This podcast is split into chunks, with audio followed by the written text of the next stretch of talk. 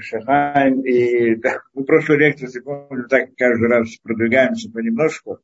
И каждый раз как бы углубляемся в эту тему. Но так я все-таки, у меня такой, как это, Ецерара, такое желание эту тему раскрыть до конца. Не знаю, если это правильно или нужно это делать или нет. Во всяком случае, мы хотим дальше немножко это продвинуться. Принципе, что мы тогда сказали? Мы сказали так, идея молитвы, как мы вошли в нее и так далее.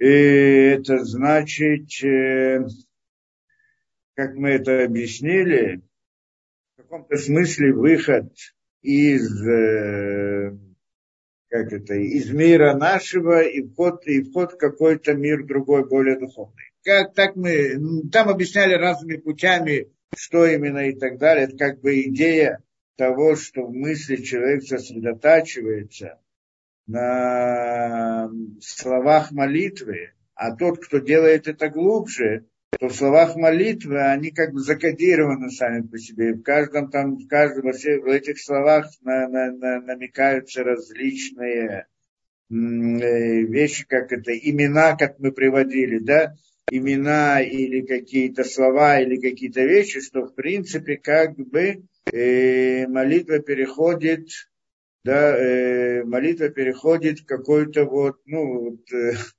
какие-то понятия, да, как это, назовем это кодами, да, как бы различные имена. То есть мы как бы начинаем мыслить в рамках вот этих вот имен. Тот, кто может молиться, знает, как молиться и так далее. Обычно человек, когда молится, большинство людей, они как бы к этому не относятся, и поэтому просто выполняют молитву. Кто-то скажет, выполняет заповедь молитвы, но кто-то скажет, что самой молитвы как таковой нету. А сама молитва, она имеет большой смысл, большую идею. Мы одну из идей привели в прошлый раз. Это идея постижения что когда человек входит вот в такое особое состояние, что не просто молиться и говорить какие-то слова, а это также войти в определенное состояние, и тогда ему раскрывается знание. Есть свидетели об этом, которые об этом говорят. Может быть, даже каждый может попробовать, ну, хотя бы немножко попробовать сам. Э, и один из примеров я показывал в прошлый раз. Там, да, ну, не знаю, тоже их сложно показывать, потому что человеку это трудно э, охватить с первого взгляда, нужна какая-то подготовка. Во всяком случае, это э, есть возможность как бы и что когда человек в таком состоянии, в состоянии молитвы, то, как мы объясняли, ему перед ним раскрываются знания.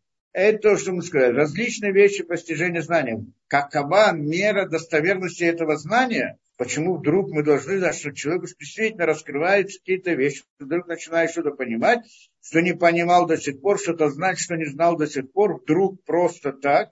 Мера достоверности мы в прошлый раз разобрали.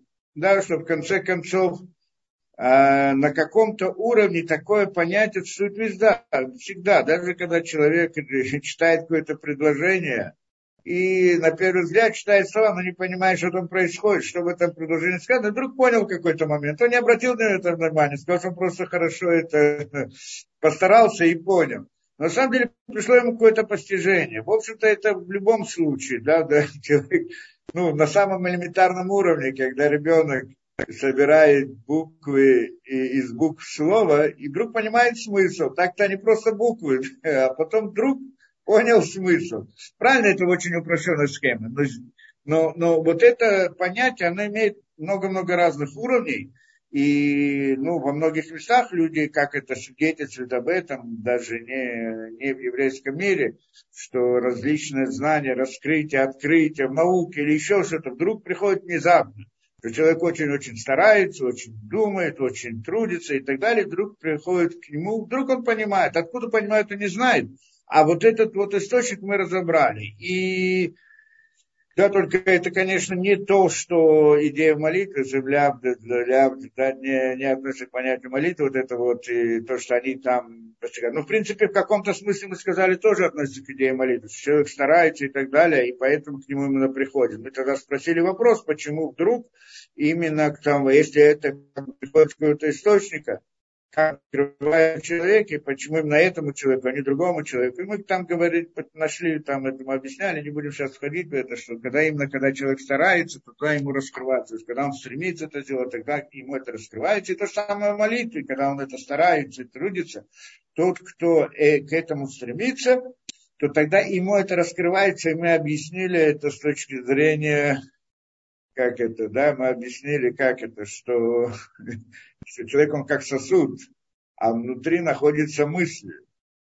А вот эта мысль, то есть душа его, душа это идея мысли, только а человек внутри своей души, внутри самого себя, внутри своего тела, скажем, внутри самого себя не способен постигнуть всю мысль. Она велика. Он получает, получает только часть нижней, назовем это нижней частью его мысли. Остальная часть, более глубинное понимание различных вещей, его мысли, скажем так, оно тоже приходит к нему, но приходит снаружи. Как мы когда-то назвали, ор ними ормакив, свет внутренний, свет окружающий. И это снаружи, оно приходит ему в виде различных событий, чтобы привести его к осознанию того, что он не способен осознать просто так. Да, вот в, в обычной ситуации. И, и это э, осознание, оно как бы с другой стороны сосуда. То есть, если человек как сосуд, то мы смотрим на него, то внутри него, его мысль, она как бы внутри, а снаружи больше, более высокая часть мысли, и они стремятся соединиться, то есть чтобы в сознание человека вошла мысль более глубокая, большая мысль. Но этому препятствуют стенки сосуда. И тогда две эти, значит, снаружи, оно как бы пытается пройти эту стенку сосуда снаружи. Это все в аллегории мы говорим, да, но параллельно это. А то, но, для, но, но она не может войти внутрь сосуда, потому что он да, грубый для него, не может войти, но может зайти там, где кончается внутренняя часть стенки сосуда, это как бы внутренняя часть стенки сосуда, и, и внешняя часть, внешняя часть, она как бы соответствует тому внешней, внешней мысли, внешнему свету, а внутренняя часть, она на уровне этого внутренней мысли. И, и, и они могут соединиться только где-то посередине, там, где заканчивается внутрь, посередине стенки сосуда, там, где заканчивается внутренняя, с, э, изнутри наружу, и там, где заканчивается внешне, снаружи внутрь. Вот где-то там они встречаются. Для этого, чтобы они встретились, надо, чтобы этот свет, который внутри, он приблизился к этой границе, где, откуда он может получить свое это как бы знание. А что это такое? Это когда мысли человека работают в этом направлении, когда он хочет это понять, когда он хочет постигнуть, когда он стремится, когда он раскрывает прикладывает силы и так далее, он не знает что, не знает откуда, но как-то он хочет это понять, это он как бы хочет пробить эту стенку, которая мешает ему для понимания.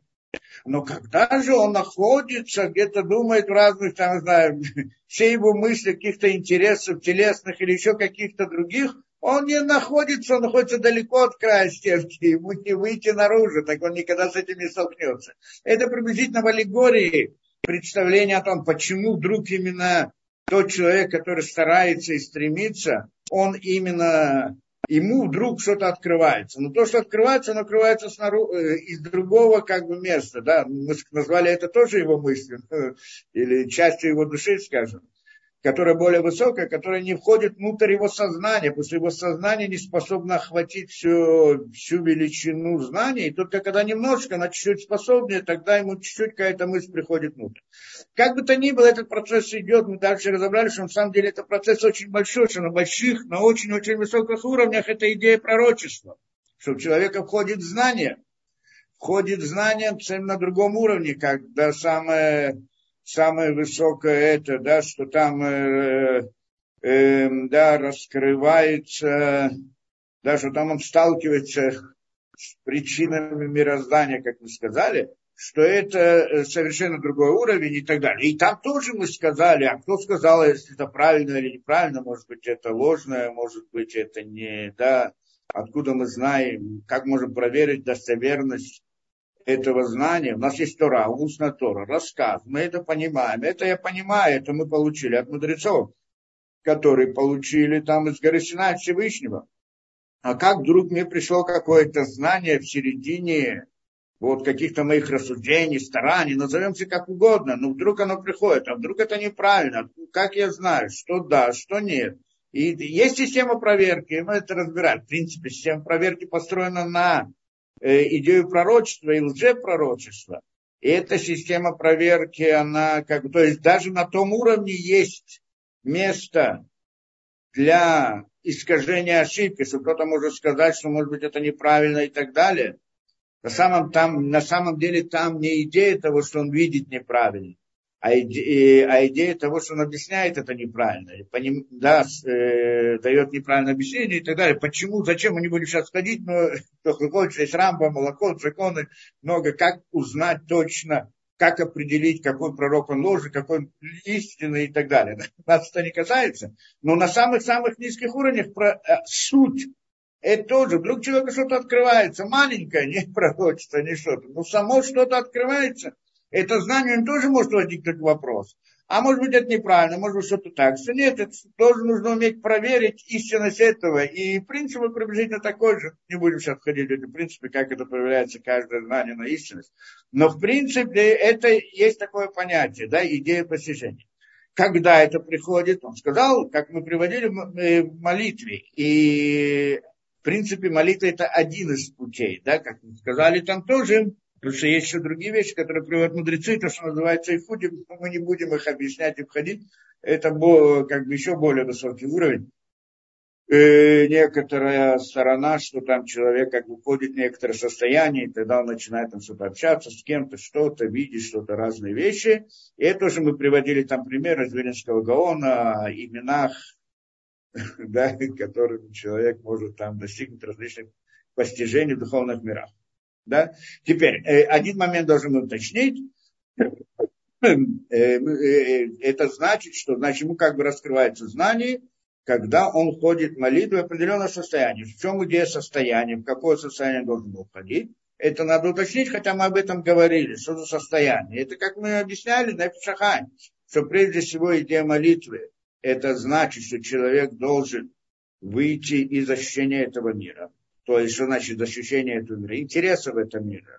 Это в принципе. То есть, по-простому, по-простому, что человек должен знать, что есть только Всевышний, и все, что э, да, и все, что он э, как бы хочет и так далее, только ради Всевышнего. То есть даже когда он просит свои личные интересы во время молитвы, это не потому что мне это, а потому что Всевышнему это нужно, для Всевышнего, ради Всевышнего, ради его и так далее, и так далее. И это особое состояние человека, это входит в это ощущение, в это, э, да, он как бы каком-то смысле о, да, отсекается от этого мира, перестает его ощущать, в каком-то смысле, то насколько способен войти в это как бы состояние, это одна из вещей, это одна идея. И второе, вторая идея, это значит, после того, что он это делает, он э, делает намерение в молитве, то, что мы приводили. Идея намерения молитвы, как мы сказали, это простом смысле нарисовать слова молитвы в своем сознании. Видеть слова молитвы в своем сознании, видеть именно их, представлять. Когда человек это рисует, обратно он в каком-то смысле выходит из мира обычного. Это интересное качество, если человек один раз попробует, он немножко может это ощутить, он как бы забывает про другой мир, и сейчас вот он переходит как бы в мир вот этих вот назовем слов. Пример этому, тот, кто пробовал один раз, да, вот есть такое, как бы игры какие-то, я знаю, не игры, вот какие-то эти, да, то, что сегодня называется виртуальная реальность. Но тот, кто попробует, одевает шлем, человек начинает там видеть разные вещи и так далее. Я когда-то с детьми пошел, и там для детей мы это делали, да, сам попробовал.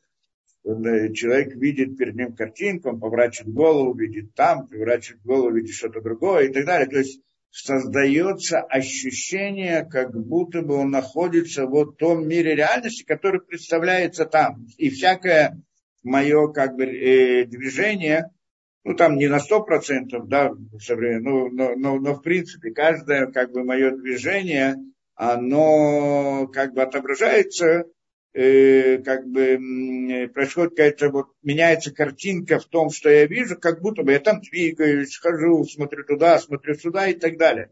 После, через несколько минут, даже раньше, чем несколько минут, есть люди, которые вдруг это не, детям это не, разрешают делать ниже определенного возраста, потому что может, ребенок может потерять рассудок от этого, да. Но вдруг начинаешь ощущать, что как будто ты находишься совсем там, не, не это, ты, теряется связь. Это очень интересный вот пример. Теряется связь с тем, где он находился. Да, он сейчас находился там, а сейчас он находится здесь. Почему это так? У него остается ощущение. Мы, конечно, перебарываем это ощущение, когда входим в это. Мы понимаем, что там, когда, например, э, там в примере той игры, где мы это участвовали, ну, как будто бы оказываешься в космосе. Там идея в космосе, там разные звезды, ковры, движения. И ты находишься и видишь перед собой бездну, видишь перед собой это. И вот Э, у, там, у кого-то страх возникает, еще что-то, ну, ты видишь это, э, конечно, усилием воли мы себе говорим, что это на самом деле картинка, а не настоящая реальность, и поэтому не, да, не. Но на самом деле это ощущение сразу же схватывает человека. Получается вывод очень интересный из этого. Если в мире представление, там, где человек видит, в своем воображении, там, где он видит, если он начнет видеть или рисовать какие-то картины, если он может нарисовать какую-то картинку в этом мире, вот по-настоящему это, он вдруг как бы переселяется в этот мир, он перестает ощущать другой мир. Здесь мы видим этот, этот пример этому очень сильный. И, здесь, в принципе, эта идея. Мы как бы переходим в другой, как бы переходим в другой мир. В мир, скажем, слов. Если человек может нарисовать в своем сознании слова молитвы, так, как ему в этом шлеме рисуется вот эта вот картинки какая-то, то это явно он переходит как бы в другой мир. Это немножко сложно сделать мысли, но говорят, что тренировка это можно как-то достигнуть. В любом случае, мы тогда пытались объяснить, почему, почему это так. Потому что это на самом деле так. Потому что и тот мир, который у нас мы, который мы видим, на самом деле это то, что представляется в нашем сознании, в том самом воображении. И если я этом воображении стиру одну картинку и заменю ее другой картинкой, можно сказать, что я себе представляю что-то другое, какой-то другой мир и так далее. Но можно сказать, и это, наверное, более правильно, что я нахожусь в другом мире. Потому что значит находился до этого в мире, которым окружающий меня, тот, который я видел? Потому что картинки, то, что я вижу, они припадают мне в то самое сознание, как мы приводили не один раз. Вот в том самом мире воображения находится этот ряд эти картинки, и поэтому я ощущаю, как будто бы я в них существую, я в них живу, это моя реальность. Если заменить эту картинку, появится другая реальность.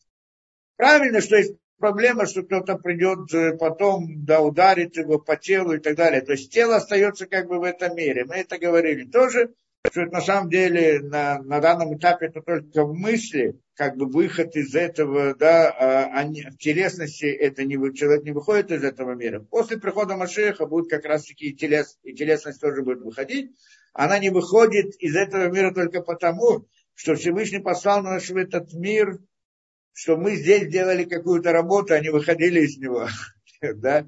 И поэтому он, э, значит, э, да, 6 тысяч лет, оно, значит, мы не сможем как бы пере, сделать так, чтобы и телесность вывести из э, мира, из этого мира. Эм, да, мы как бы к нему привязаны, чтобы выполнить свою роль определенную, заповеди, все, что только в этом мире можно делать. Хотя в истории там приводится, что были те, которые при жизни, без смерти, скажем, пришли в духовный мир, или при жизни, назовем как, там, Ильяу, пророк Ильяу и так далее. Это еще ситуация. Но это мы сказали. Да, это значит идея, как бы, значит, что? Две вещи мы сказали. Он прежде всего в своем сознании как бы отделяются от интересов своего, как бы э, личных интересов от всего своего мира, и как бы прилепляется ко Всевышнему в том смысле, что вся моя жизнь и все посвящается только Всевышнему. Как бы вот эту идею он осознает, И второе, начинает представлять, как эти слова молитвы и так далее, в своем сознании, он как бы оказывается в другом мире, мире, мире молитвы, мире слов. Но дальше то, что мы сказали, человек делает, и когда он делает намерение на более глубоком уровне, то тогда в рамках этих слов, там есть разные имена, названия и так далее, и так далее, что все эти имена и названия, это в принципе, как мы говорили, что такое имя. Имя – это идея определенных сил. Да, потому что имя – это как это выделение из света бесконечности какую-то определенную часть света, потому что слово, имя – это слово, слово построено из букв. Каждая буква, она состоит из различных деталей. Ну, в корне в корне, она, ну, в самом начальном, там они собраны из, каждая буква, она на иврите, мы имеем в виду, на языке Торы, она составна из разных деталей. И как бы элементарные, самые начальные детали, это точка и палочка да, разбирали это подробно, сейчас не буду приводить это, и вот в рамках этой точки палочки, точка это идея сокращения, палочка это идея расширения, идея и буква это некоторая последовательность сокращения и расширения, и слово это последовательность букв, и таким образом формируется некое, э, как бы и первичное из первичной, как некоторые назовем ее духовной реальности, ну, то, что называют светом, я не знаю что, посредством, эта буква, что она делает, она как бы выделяет некоторую меру этого света в рамках той схемы, которая а, определяется в этих буквах, в каждой букве, в каждом слове и так далее. И тогда это получается, что когда у нас это на бумаге, то это просто рисунок этого имени, то есть той части света назовем. А когда же оно в мысли, то это сама вот эта вот, сама как бы эта частица света. На самом деле мы скажем, что это такое, это часть света, что это такое, что это свет, который мы называем, что из него выделяем какую-то часть света посредством буквы, что это значит. Свет, то, что мы называем, это воздействие от Всевышнего, то есть это идея управления, идея воздействия из бесконечности на наш мир, что Всевышний не воздействует на нас бесконечной своей силой, а в каких-то рамках. И эти рамки определены в определенной структуре вот этого воздействия. И эта структура, это эти рамки вот этой структуры воздействия, они определяются этими буквами. И получается, что каждое имя это некоторая форма воздействия того, другого, третьего и так далее. И поэтому, когда мы вот входим в эту молитву и как бы осознаем себя в каком-то другом мире, это на самом деле мы как бы переходим на другой уровень в мысли, потому что мир реальности, он на самом деле мысли, и когда мысль находится на уровне картинок нашего мира это одна реальность, когда он находится на уровне картинок мира другой реальности, это другая вещь.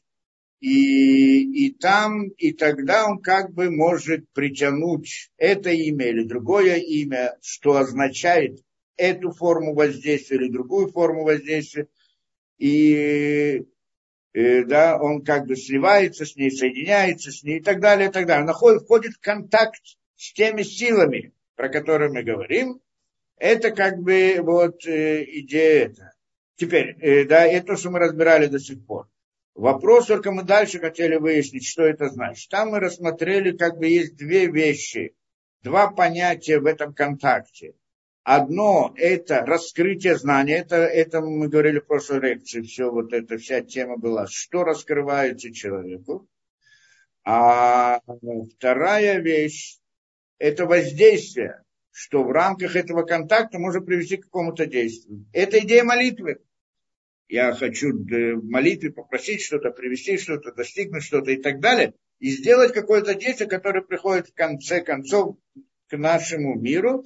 И вот эту вот идею воздействия, все, есть множество уровней и понятий воздействия через духовные миры, скажем, да, через молитву и через другие понятия, это я хотел рассмотреть, потому что это до сих пор как бы все время к этому как бы двигаемся.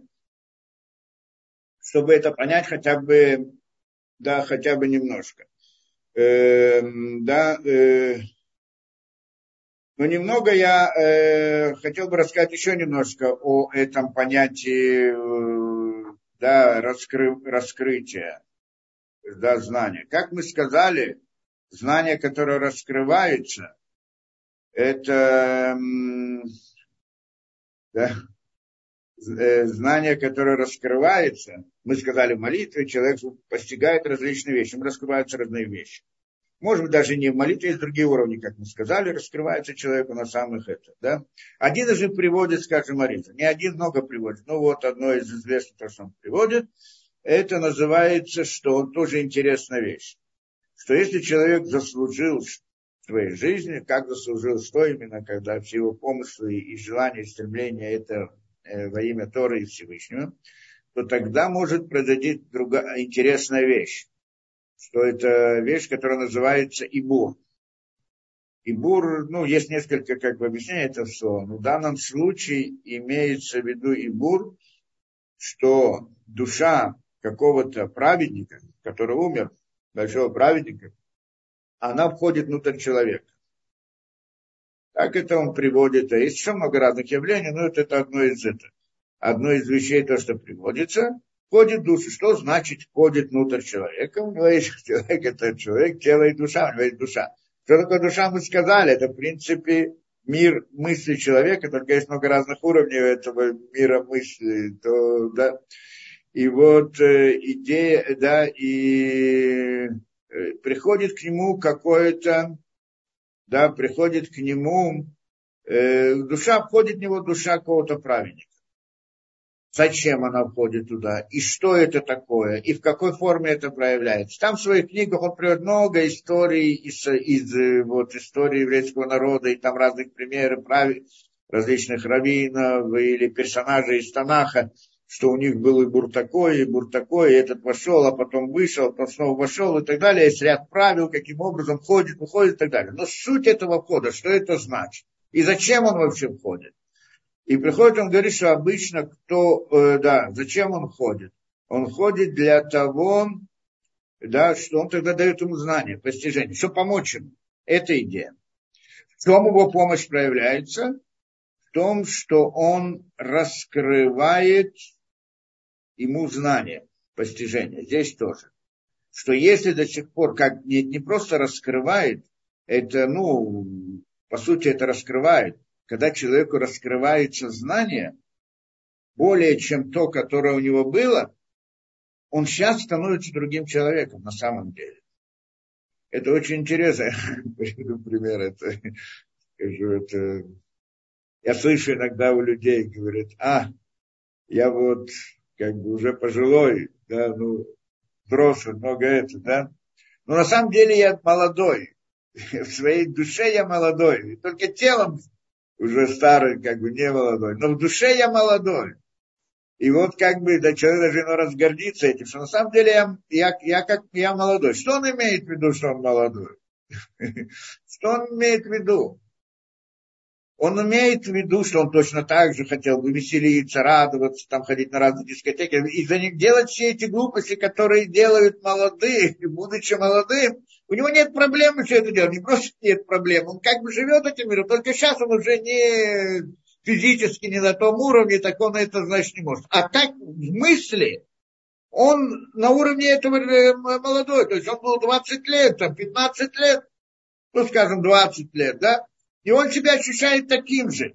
Интересно, человек растет, он приходит каждый раз какое-то новое осознание, новая мысль, новое это. И в 20 лет он же не в 15 лет, он другой, не в 10 лет, другой человек. Теперь вдруг приходит после 20 лет. По сути, этот процесс должен продолжаться. А приходит этот человек, говорит, я как 20-летний. Что значит как 20-летний? Это значит, все эти мысли, уровни и так далее. Тебе уже сколько? 30, 40, 50 лет. И ты еще мысли, он как телесно ладно. Мысли, он как 20, как 20-летний. Что значит 20-летний? Человек, прожив 20 лет, потом он, э, да, по природе он достигает, это обычно он достигает какого-то уровня знания, да, становится взрослым. По-настоящему взрослым становится уже к 20 годам. 13 лет это еще это только начало взрослости. Взрослым становится 20 лет. как это, по правилам всем этим. Э, потом проходит, он да, 30 лет он знает намного больше, постигает намного больше. Как он может быть, ощущать себя как, как 20-летний, а 40 лет, а 50 лет? Я по себе могу сказать, было, несмотря на то, что мне 20 лет было, я 20 лет знал очень много, там, не знаю, как это, 13 14 лет я как бы закончил школу, прошел весь материал, все знал все теории физики, математики, эволюции, сам Э, прошел сам и так далее. К 20 годам я знал много, но потом, через 10 лет, был другой человек совсем. Уже был человек религиозный, давал уроки по лекции какие-то, еще 30 лет.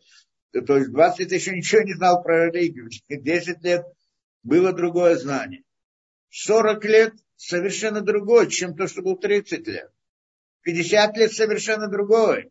Сейчас то, что я знаю 10 лет назад, то, что сейчас, совсем другой мир.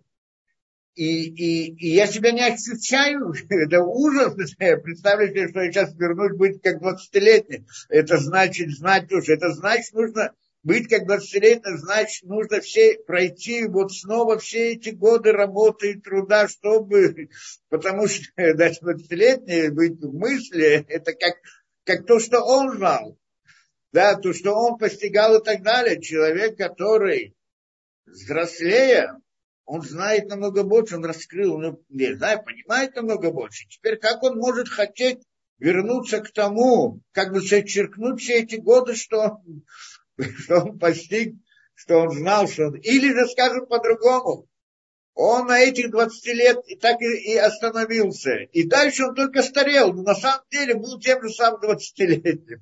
И это странно. И тогда это, это да, человек как это, да? Но на самом деле, когда человек постигает больше, когда человек знает с годами, может быть, кто-то нет, но тот, кто старается, и он узнает больше.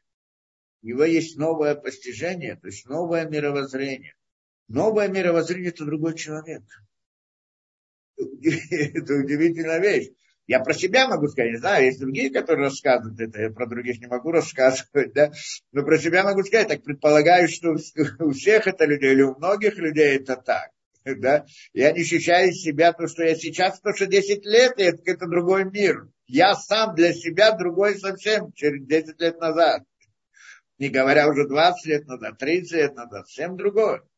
Почему? Потому что знание, оно это как? Это, это новое постижение. Это обратно в том же самом мире, мире мысли. Когда человек знает больше, он другой человек. Это идея, это понятно, да? Теперь, и что мы здесь говорим? Приходит, значит, человек, приходит это, да, как это, душа праведника входит внутрь человека и дает ему новое постижение. Это помочь человеку, потому что, по сути, в жизни цель человека в чем? Да? ну, э, как это, постигнуть. На самом деле основное постижение, постижение Всевышнего. Ну, у этого есть различные уровни. В осознании величины и так далее. Это, это значит осознание мира, мироздания, постижение различных понятий в мире и так далее. Это идея постижения.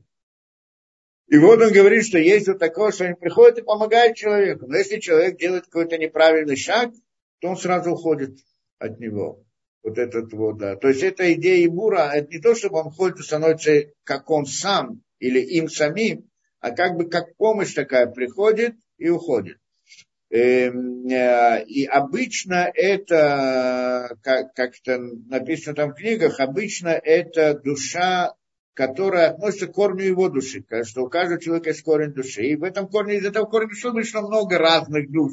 И среди, и среди этого корня есть большие люди, маленькие люди, более душа и так далее. Но все они вместе одно целое. Вот этот вот корень, это и, и вот как бы это из корня это. Но может быть, что если человек, как он пишет там, что может быть, если человек э, сделал какую-то митцву очень э, бамасирут да, с очень большой самоотдачей, так же, как некоторый какой-то праведник тоже делал то же самое с этой миссой, то тогда он привязывается к этому праведнику. И тогда тот праведник приходит, его душа приходит к этому человеку.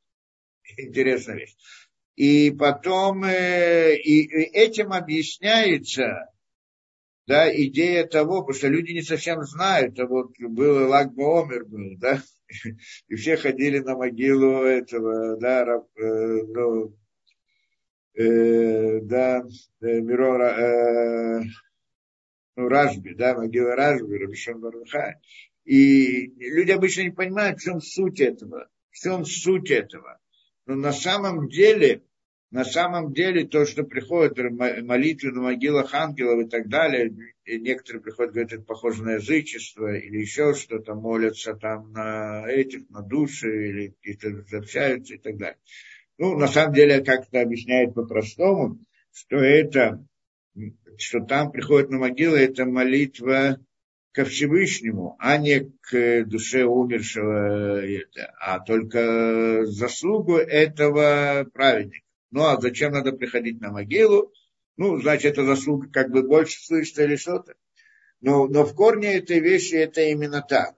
Что когда человек привязывается к какому-то праведнику в рамках вот, быть похожим на него или что-то делать и так далее, тогда это может дать ему какую-то заслугу, душа этого праведника, какая-то часть души этого праведника, присоединяя, входит внутрь него это и раскрывает ему разные знания. И это, это как бы идея. На самом деле, ну, большинство людей, конечно, не, не знают всех этих, да, но так это по всей видимости. Это то, что идея, да, Лагба Омер. И, э, да, и ну, это не только, да, и все остальные, то, что ходят на разные могилы, чтобы э, да, достигнуть, э, ну, вот эти вот молитвы на могилах праведника имеет большой смысл.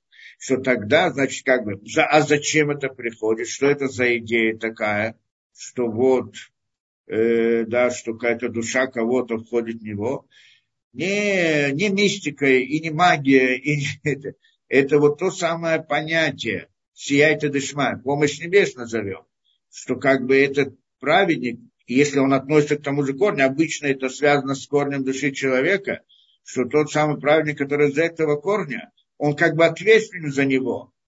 Поэтому, когда он видит, что как бы эта душа находится там в духовных мирах, она на самом деле там жизнь настоящая, потому что здесь живет, там человек умирает, но сам там, на самом деле там он больше живет, чем здесь. И тогда, значит, он, он как бы воздействует, присоединяется для того, чтобы помочь продвинуться дальше. И вот это обратно мы здесь сталкиваемся с понятием раскрытия знания. Не на том уровне, как э, там пророчество мы говорим и так далее, то есть источник или корень всего это идея пророчества. Но мы говорим на уровнях намного более низких, и здесь есть идеи различные, вот то, что говорим, также душа праведника может присоединиться к человеку, войти в него и так далее. Только надо этого заслужить, то есть человек себя делает какой-то неправильный поступок, шаг и так далее, то он теряет эту, эту особенность. И потом приходят некоторые спрашивают, подожди, как может быть? Ведь праведники, их души уходят в Ганеден, то есть туда-то очень-очень высоко и так далее, и вообще к этому миру не имеет отношения, как вдруг какая-то душа входит э, э, да, обратно человек. На самом деле здесь тоже интересное объяснение, если хотите, что когда этот праведник, он был простым человеком, и он в своем служении прошел различные уровни да, стал более праведным, потом больше, он постигнул больше, постигнул больше и так далее. И получается на каждом, то есть он как бы поднимался от уровня к уровню. Вот душа, она каждый раз переходила с одного уровня на другой. И на каждом уровне она оставляла какой-то свой отпечаток в каком-то смысле. То есть получается, что то, что мы говорим, что душа праведника, она уходит и не связана с этим миром, это конечный уровень этой души. Он уже по-настоящему как бы тот самый праведник. Но у него был путь жизненный. И в этом жизненном пути его душа каждый раз была в определенном уровне. И это осталось. И вот оно входит. Так где-то написано, это интересно, это сама по себе. Э, да, каждый раз вот различные уровни это, это уже имеется в виду. Теперь, почему они вообще должны входить и так далее – потому что это тоже как бы в рамках управления Всевышнего этим миром, и они как бы являются праведник, который является праведником по-настоящему, является, как называется, колесницей Всевышнего, как Авраам, как Яков называются колесницей. Что значит колесница, в которой как бы восседает Всевышний? То есть имеется в виду система управления, а колесница – это то, которое проводит эту систему управления. То есть они становятся в каком-то смысле как ангелы. В том, ну, когда они находятся там на уровне духовности, что там уже нет свободы выбора. Там что идея? Они те, которые, э, да, как бы, э, как э, в каком-то смысле как инструменты Всевышнего, как колесницы его, которые выполняют вот задание как бы Всевышнего в этом мире, скажем так, да? В каком-то смысле становятся как ангелы. Это как бы идея, что они входят и это, управляют этим миром. Теперь, э, да, это мы сказали. Да. И теперь, значит, что у нас? И, и мы хотели сказать, что это мы рассмотрели в смысле идеи постижения. Есть много разных уровней постижения, то, что человек попадает, получает, на самом деле, знания, которые ему раскрываются. Высший уровень это, ну, пророчество, но не, без пророчества, то есть мы не, не, никто не доходит до этого.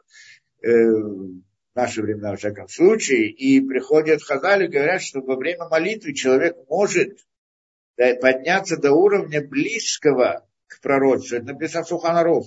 Прямо в самом начале законы молитвы, что в начале, во время молитвы человек может дойти до уровня близкого к пророчеству. Что значит близкого к пророчеству? Что это значит?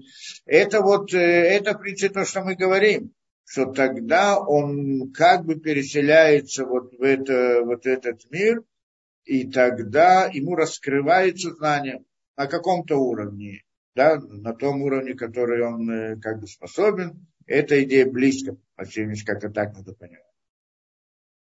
Теперь мы, и, и вот это ладно, это сторона молитвы, что во время молитвы, как мы говорим, человеку может что-то раскрыть сознание. Но кроме этого сказали идея действия.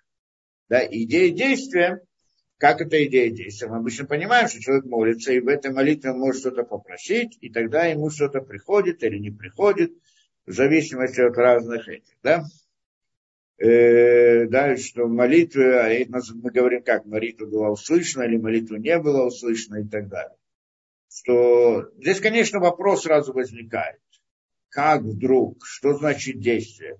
Как человек делает действие? Можно ли сделать действие на самом деле? В духовном мире. Как делается действие в духовном мире?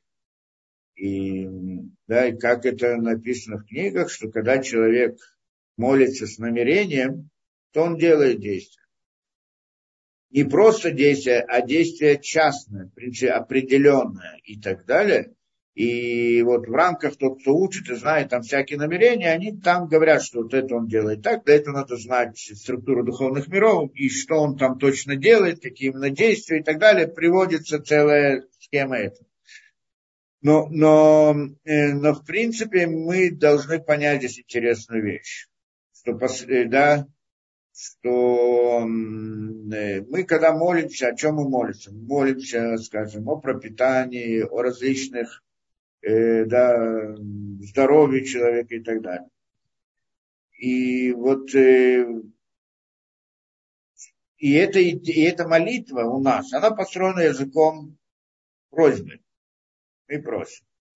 Мы когда-то при, при, объясняли эту вещь, что идея просьбы здесь не может быть просьбы для личного интереса, потому что тогда человек не выходит из своих личных интересов во время молитвы. А если он выходит из них, то причем здесь просьба, как я могу просить то, что это. Поэтому просьба имеется в виду ради Всевышнего. Так мы это объясняли. Что мне нужны деньги для того, чтобы служить Всевышнему, нужно здоровье, чтобы выполнять заповеди, нужно это и так далее. То есть вот эта вот идея для Всевышнего, она должна быть как бы принципиально здесь, но тогда все просьбы, вот это они идут вот в рамках э, молитвы, тогда он говорит как бы о своих личных и прочих, но, но идея, она не для меня, а для, для него. Потому что как бы Всевышний меня послал в этот мир, чтобы что-то чтобы что выполнить. И вот я это хочу сделать как раз таки. Для этого нужны инструменты, те и другие и так далее. И это идея просьбы в молитве. Так мы это сказали. Но, и это как бы обычно молитва, то, что мы обращаемся к Всевышнему с просьбой. И, и, да, а вот когда человек молится с намерениями, Э, вот эта вот идея просьбы, не просто просьба, а там прямое намерение, что вот это перенести сюда, а это перевести туда и так далее, чтобы сделать различные действия. Прям, ну, не могу приводить детали, не будет понятно. Но как бы действие, оно конкретное. И он ясно, в принципе, человек должен знать это, да, тот, кто должен молиться и так далее. И тогда он приводит, может привести к тому, к другому. И эта идея, что когда люди приходят праведникам, чтобы помолились за них. Зачем молиться за них? Да помолись сам. Но помолиться сам человек не может войти вот в этот мир и так далее. А, за, а праведник, он как раз может помолиться за это, как бы притянуть к этому, притянуть к тому, притянуть то, притянуть это, помолиться и так далее. Это как бы идея. То есть видим какое-то понятие действия, которое находится в том самом, э, в том самом месте, в том самом мире, что это идея молитвы. Эм, у нас, конечно, возникает вопрос сразу, как это действие работает. Почему работает это действие вообще? Как можно взять там, сделать что-то в духовных мирах, сделать какое-то действие? На самом деле, принцип должны понять, что во время молитвы человек не может не делать никаких действий. Все действия делает Всевышний.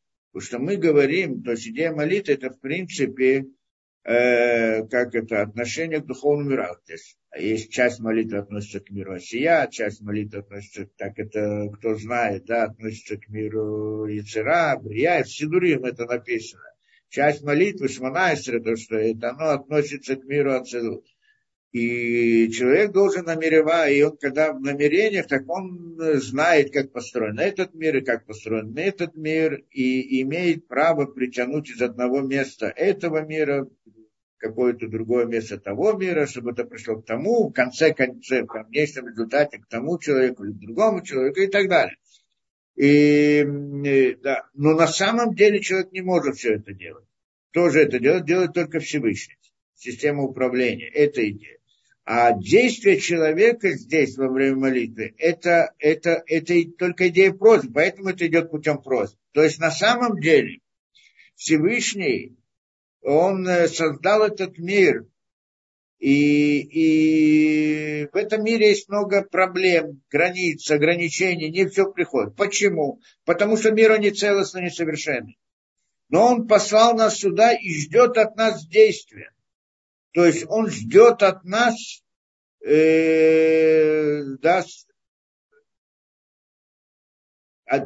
ждет от нас как бы обращение к нему. То есть на самом деле все изобилие, которое мы как бы хотели получить, Всевышнее изобилие в духовном смысле и в материальном смысле, оно есть и оно готово, и оно, предназ... оно как бы оно предназначено прийти. Только почему оно не приходит? Потому что мы к этому не готовы. Потому что человек, если он не заслужил, это значит, что он, да, это придет к нему, это изобилие, она его только разрушит, она его, она его испортит, она его поломает. Поэтому, а Всевышний этого не хочет, поэтому он остановил все это изобилие где-то там в духовных мирах, где-то источник, откуда приходит все изобилие в мире, и не дает. То есть я объясняю систему управления, которая Всевышний имеется в виду в мире Ацелут, это идея системы управления, в рамках которой есть задержка этого самого изобилия. Это идея Хесадин Варахами. Да, как это добро, суд и справедливость. Система трех сил, в рамках которых управляется этот мир. И, и, но, но оно есть, и оно ждет от нас. Что от нас? Ждет какого-то шага от нас. И эти шаги, значит, мы их должны каким-то образом заслужить. И вот эти вот шаги, это в рамках выполнения заповедей, в рамках молитвы, что когда человек молится, скажем, и выполняет, он, он как бы приближается ко Всевышнему, он как бы изменяет себя, он как бы подготавливает себя, или, скажем, другим, другими словами, он создает сосуд для получения этого света.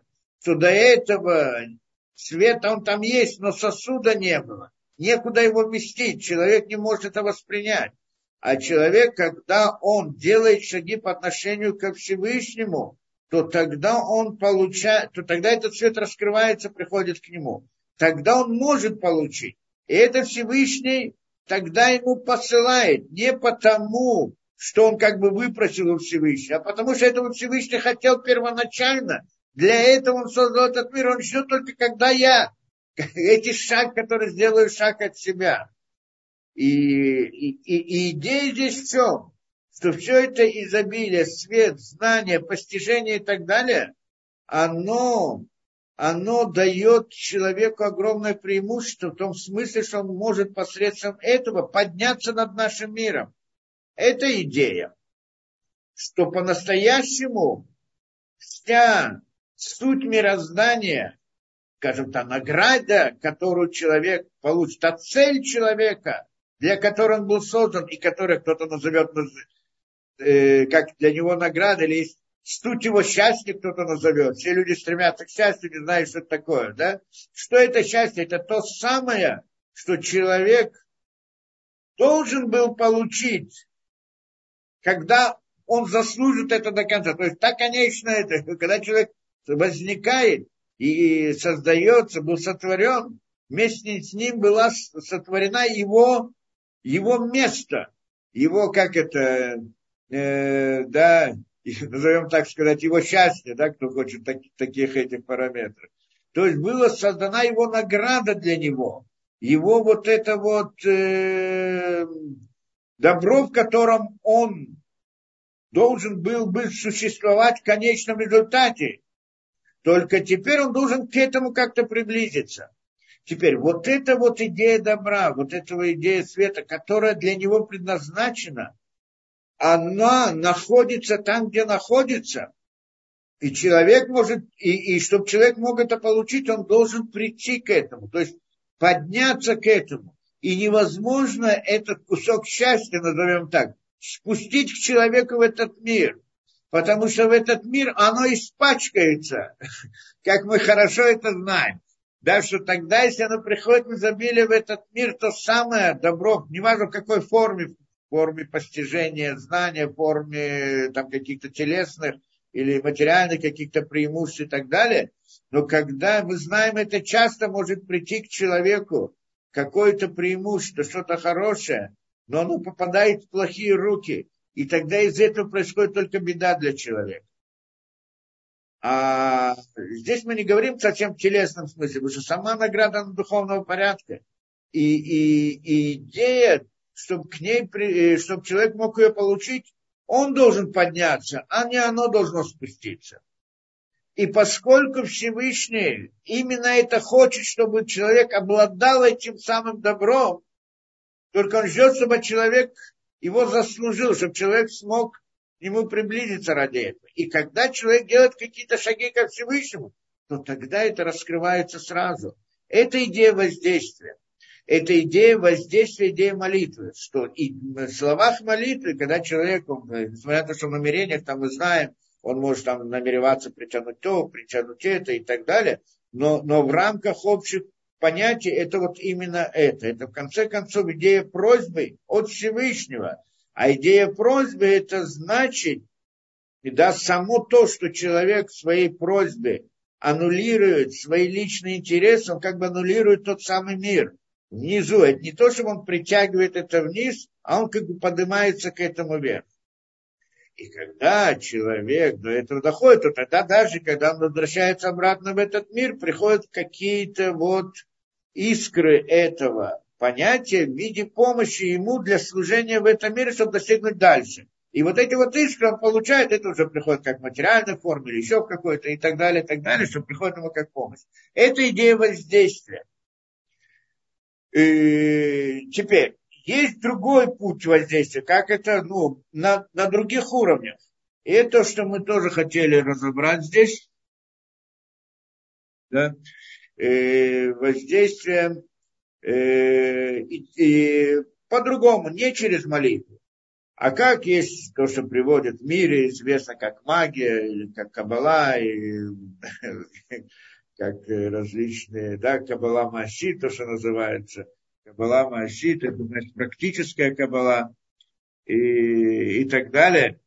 И тоже есть различные воздействия, действия из них, это тоже надо понять. Это тоже хотел я немножко рассказать, это не, не, не входить в детали, там самые, это, есть разные книги на эту тему.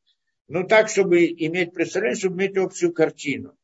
То есть сейчас мы переходим в понятие воздействия. Человек воздействует. Идея молитвы мы объяснили, в чем суть воздействия в идее молитвы. На самом деле человек там как бы э, да, от него, от его действий, молитвы, поступка и так далее, он получает, и сама молитва, она тоже приводит к тому, что Всевышнему посылает. Это идея. Э, но если это так, кроме этого мы знаем другие действия, как это приводится, ну, есть книги, книги, где приводится как это, не хочу называть, кто хочет, но есть разные книги. И там приводится, как делать различные действия другого порядка. Эти действия, они на более низком уровне, чем, э, чем молитва. Потому что молитва, как мы сказали, близкая к пророчеству, да, уровень близкого пророчества, тот, который это, э, да, я хотел еще насчет молитвы сказать еще одну мысль. Э, да, но не принципиально, может быть, следующее. А, э, но мы здесь э, действия другого порядка. Что это значит? Потому что здесь у нас обращение к системе управления. Система управления относится к миру Ацелут, в общем-то, хотя есть в других мирах тоже, но это как бы проявление его. Это вот основная идея, это место как бы источник молитвы, как бы ко Всевышнему, что это имеется в виду там. А э, действия другие, э, они относятся к более нижним мирам. Это, в общем-то, не знаю, если относится к миру Брия вообще есть, нет, по всей видимости, к миру э, Яцера и миру Осия. Что это значит? Что там есть ангелы. И есть действие через ангелов. Это называется, как это, Ашбата Малахим, да, одно из понятий, это заклинание ангелов. Что посредством заклинания ангела можно делать различные действия действия чудес и так. Есть еще понятие кишу, колдовство. Это, в принципе, то, что вот мы на Пшахан просто дошли до этого. Поэтому вошли в эту тему, чтобы объяснить и чтобы понять, что Навишхан говорит нам про колдовство, что это такое и что это значит, так это мы здесь хотим, поэтому мы здесь пришли к этому понятию. есть различные виды да, действий, мистических действий, которые вот Тора запрещает. Да, мы видим на всех, э, да, Торе много вещей, которые там э, предсказывают разные вещи, есть разные предсказатели, есть э, общение с разными мертвыми душами или не мертвыми, да, с разными душами, и что там еще, еще различные действия к самим, ну, надо каждую вещь действия объяснять. И кишу в основное, или, или это общее название для всех этих запрещенных, называется кишу, кишу это идея колдовства что оно запрещено. Чем где? Мы говорили принцип про идею колдовства, принцип, что это такое, ну, мы еще об этом поговорим. Но мы сейчас хотим поговорить об этих э, понятий как бы заклинания ангела, что это может делать различные действия. И есть еще как бы заклинание или как бы э, воздействие, действие через шидим. Масе шидим называется. Масе шидим, шидим это э, как черти, наверное, на русском, я не знаю, как бесы, черти, не знаю, как это, различные существа. Это, и, ну, и прежде всего должны понять эту идею, что вот эта идея шидим, это наиболее низкий уровень воздействия, что на самом деле эти шидим, это некоторые существа, которые находятся в другом мире. Не, они не осязаемы в нашем мире телесном, но наш телесный мир, который мы видим, это мы не видим всю картину телесного мира, а только вот как бы ее внешнюю сторону, которая воспринимается нам через ощущение. Но есть кроме этого телесная сторона мироздания, которая не воспринимается нашими ощущениями, она тоже относится к телесности, и там это относится вот эти вот понятия как бы э, шидим и так далее. И можно они как-то через них делать различные действия посредством них, и это да, при, тоже, может быть, называется заклинанием и так далее. Но кроме этого есть идея ангелов, что это выше, это те, которые делают воздействие на э, Кохавим Мазало, то, что мы разбирали. Да, мы, если помните, мы разбирали всю эту схему, что то, что воздействует на наш, нашем мире, это звезды и мазолот. Ну, сам не в физическом смысле звезды, а это идея звезд.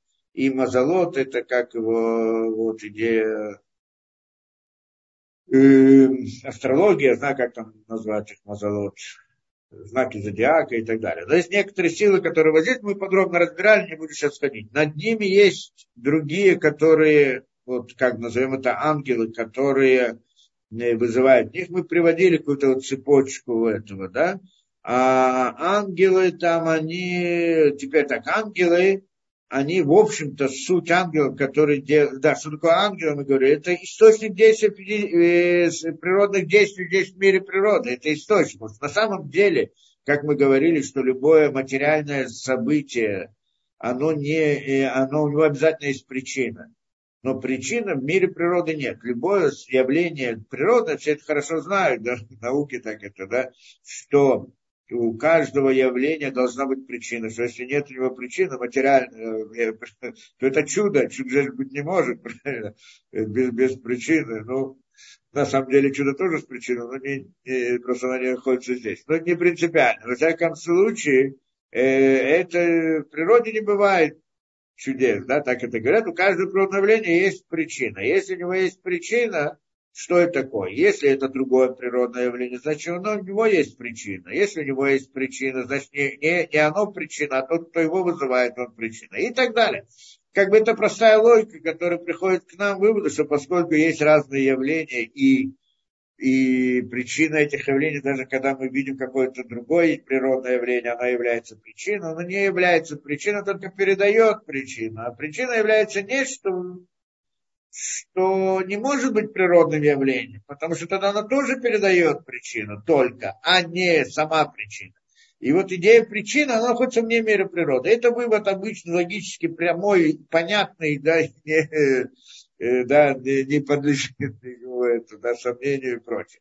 И это вопрос только где, что это природа этой причины, назовем так, суть этой причины, откуда и где. Она не может быть природным явлением. Поэтому сразу разделили мир на мир явлений, где, где, которые э, как это поддаются как бы ощущениям человека, воспринимаются, и мир, который стоит над ним, который не воспринимается. И вот это вот мир причин мы назвали духовным миром вот и то тут причины для всех событий, которые происходят здесь, мы назвали это вот эти вот Кохавим и Мазалот.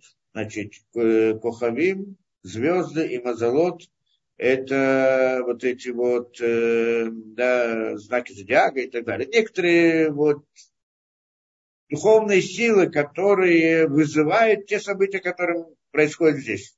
А, много но они в конце концов выходят из одного источника, как мы хотим сказать, да, как мы там приводили это подробно с Элоким.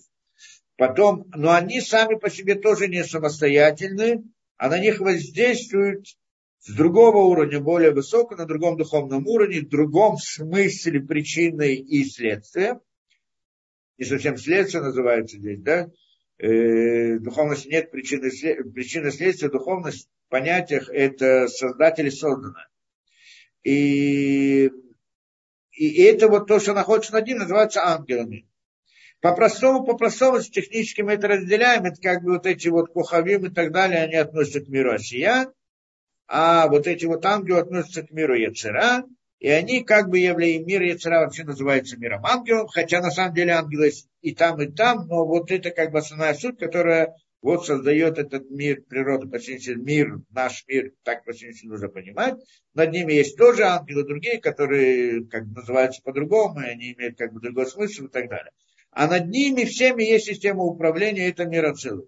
И вот идея молитвы, это относится, в общем-то, в корне своей к миру Ацелут. А вот эта идея заклинания ангелов, она относится вот к этим, да, э, на, на этом уровне, либо мира Ицера, либо мира Осия, каком-то смысле там и так далее. Как бы эти шедим, они тоже относятся к миру Осия, и там еще разные духи и так далее, много разных вещей, которые тоже относятся, они тоже делают различные воздействия и прочее. И теперь приходим мы и говорим, что на самом деле есть пути воздействие не через молитву, да, что, как мы сказали, путем просьбы, а через вот этих ангелов. Как это делается? Ну, на самом деле не очень сложно. Сказать по правде, в отличие от молитвы, это очень сложно. Потому что во время молитвы действительно надо уметь сосредоточиться и выйти, отказаться, это идти, это, это переворот. Это когда человек помолится по-настоящему, это он после молитвы он уже другой человек. Это такой сильный переворот в душе человека, это берет очень много сил. Это, да, как это, чтобы войти вот по-настоящему, войти в это дело, это делает, это делает что-то уже. Да? Но обычно, ну, большинство людей, конечно, этого не делают, но, но, но тот, кто это делает, и что тогда молитва это молитва, это очень трудно. А вот воздействие через ангел намного проще. С одной стороны с той стороны, что там не требуется вот такой глубины мысли. А, э, а делается в виде какого-то заклинания, какой-то словит, говорит какие-то слова, надо понять смысл этих вещей, и делая обычно, обязательно и обычно делается некоторое действие физическое для этого не, не хочу приводить то, что написано в разных книгах, там какие действия надо делать и так далее. Но там самые разные, странные и очень странные какие-то различные действия. И потом делается и э, как бы это заклинание. Заклинание тоже как бы простое. То есть как бы и зам, идея там, как бы я тебе приказываю, не приказываю, скажем, заклинаю, это идея как бы приказа делать это, и тогда ангелы, и тогда он может делать различные действия вне природы, против природы, различные действия или в рамках природы, но сделать какое-то, я знаю, перемещение пространства сделать, еще разные вещи. Или там, э, как это приводится, можно, да, там, подчинить кого-либо, или освободиться от власти кого-либо, или воздействовать там на, на, на какие-то органы. Там приводятся самые разные интересные ситуации, в которых можно это. Да. Также можно прийти к тому, чтобы так, кто-то полюбил этого или полюбил этого и так далее. Э, вызвать любовь тоже есть такие же способы. Можно есть разные э, да, пути, как э, воздействовать на, да, на человека, чтобы да, привести его к различным, ну, привести на него различные беды и так далее. Тоже можно сделать и так далее. И это за это описывается, есть такие разные действия и так далее. Мера должна быть, в чем тут, в чем, в чем здесь суть, что можно, что нельзя, и, так, и, и почему это так. Почему это так. И, да, ну, э, просто мы это учим. И, может быть, с этим я хотел просто почитать. Надо понимать проблематичность всех этих вещей.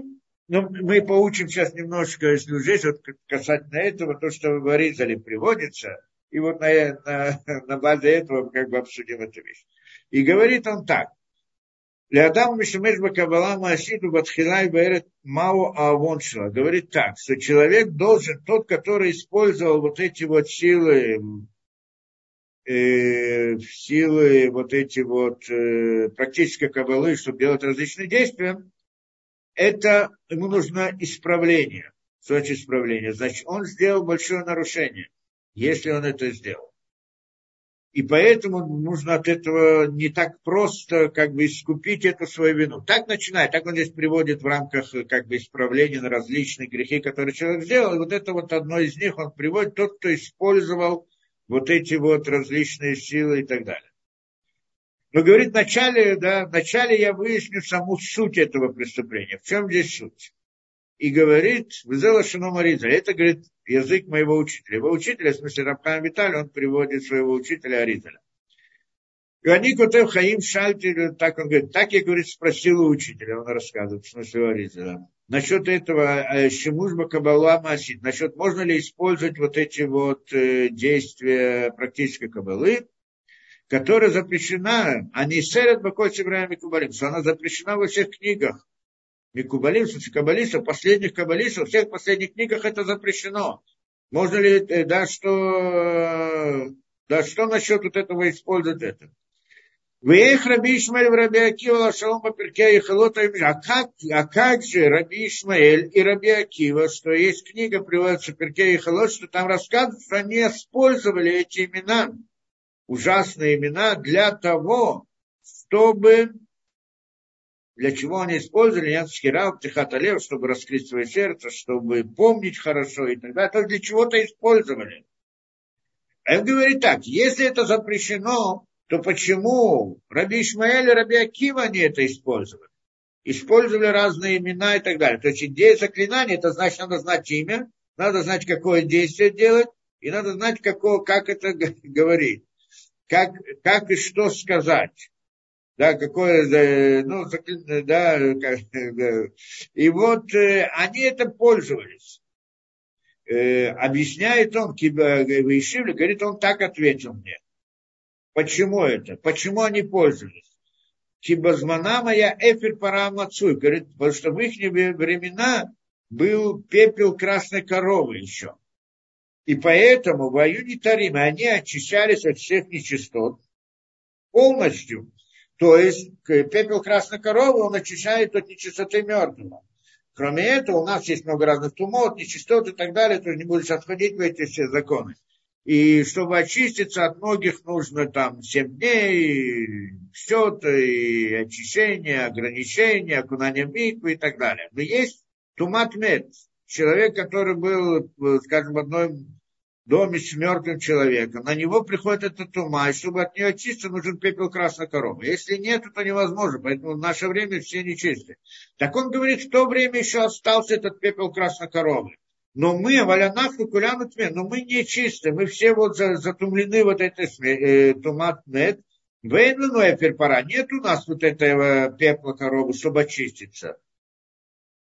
Да, и даже если мы очистимся от других нечистот, все равно это у нас остается. Лохены, но и поэтому нет у нас разрешения в наши времена использовать святые имена и тот, кто их использует, у них большое наказание для него. То есть, получается, приходит, он говорит, что на самом деле-то, в принципе, это можно.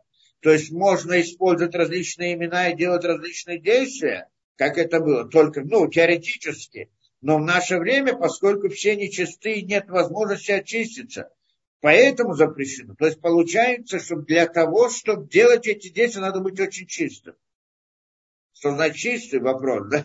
Но, во всяком случае, нечистоты вот этого характера, как-то ритуальные нечистоты, то, что приводится все эту мод, зав, зава, э, да, не да, и там э, невела, и все вот эти деньги нечистот, которые это, и также томатме, так он получается у него. То потом продолжает, он говорит это. Варам Рабейна или Диоиш, а есть другой, значит, э, да, ну, другой там раввин, которого он спросил, рассказал мне, и Кига Мушаль, он тоже спросил у Аризала этот вопрос. И, и спрашивает так. И тогда он спросил следующим.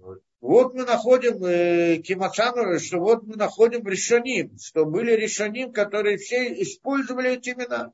Решоним, эпоха решоним, это Рамбам, и после Рамбама и так далее, это эпоха решоним.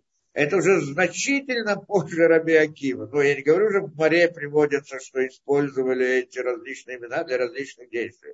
Но, но это даже в эпохе Решаним. А у них явно не было никакого пепла красной коровы. Так как же они, как же они могли это сделать, и почему это не надо? Мы же сказали, что это запрещено, причем ужасно.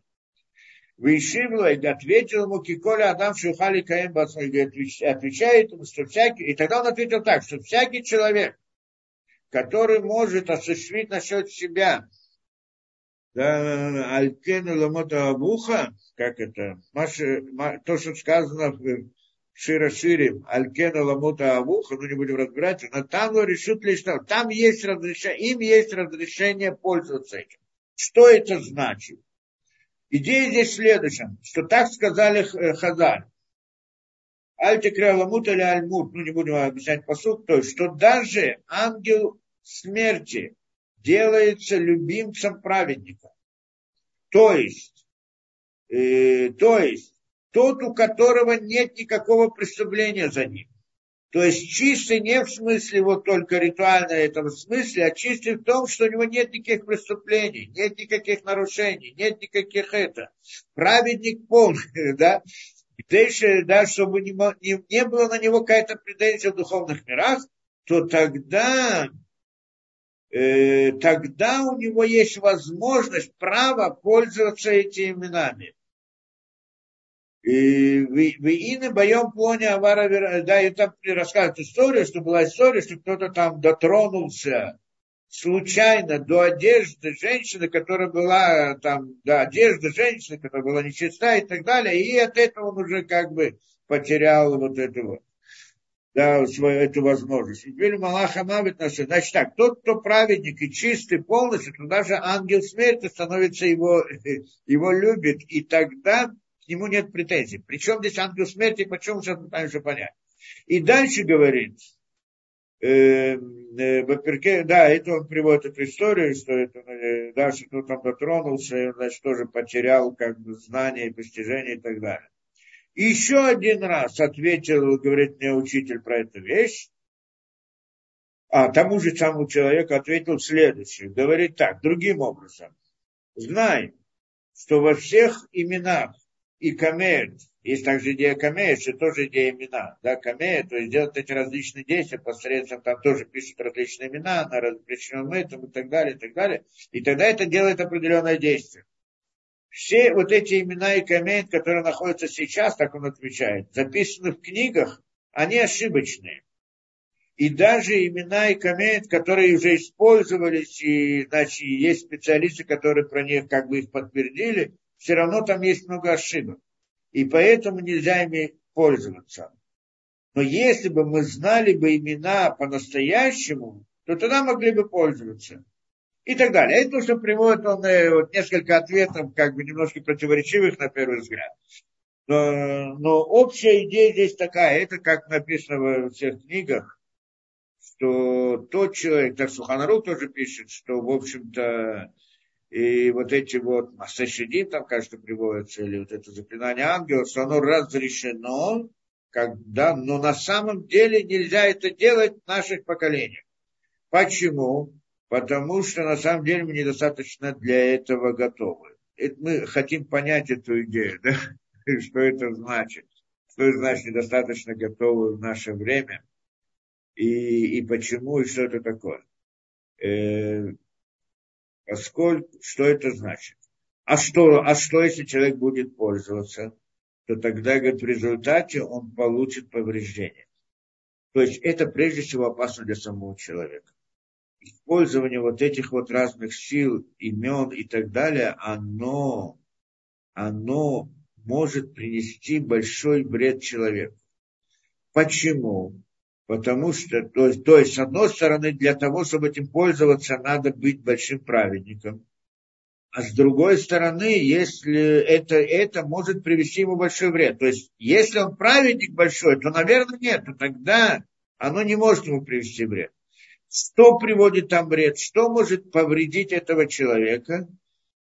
Что когда он делает заклинания этих ангелов, то на самом деле ангелы, они могут повредить этого человека. Почему? Почему они это делают? Он говорит, приводит, есть там разные приводятся в книгах, разные имена и так далее. Он говорит, так это приводит, что даже имена нельзя упоминать. Что если ты упоминаешь имя, вдруг придет какой-то ангел, как бы, под, как бы подумай, что его вызывает и, и оказывается ничто, то тогда он как бы повреждает человека, которого вызывает эту идею повреждает. Почему он повреждает? Почему вдруг ангел должен кого-то и что-то повреждать, немножко непонятно. По-простому мы говорим так, что на самом деле, мы же сказали, у нас разделяется мир, мир Ацелут и миры Биа, Бриа и Царавасия. И вот эти все вот эти ангелы и так далее относятся к этим мирам. Что это значит? Что такое миры Биа? Это миры творения. Да?